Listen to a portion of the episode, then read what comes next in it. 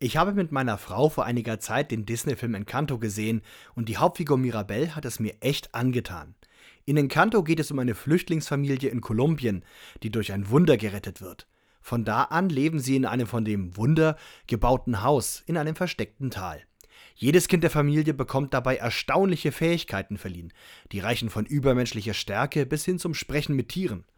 Aber Mirabelle hat als einzige keine besondere Fähigkeit und wird von ihrer Familie dafür bemitleidet.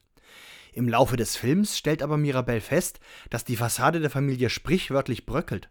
Um nicht zu viel zu verraten, es kommt alles zum Einsturz, denn bei ihrer Familie läuft vieles falsch. Aber dann kommt es zu einem neuen Wunder, zu einer umfassenden Versöhnung aller Familienmitglieder. Alles nur dank der Außenseiterin Mirabelle. Sie liebt ihre Familie so sehr, dass sie immer bereit ist, über den Dingen zu stehen. Das ist eine Eigenschaft, die ich auch gerne hätte, immer bereit zu sein für Vergebung und Versöhnung.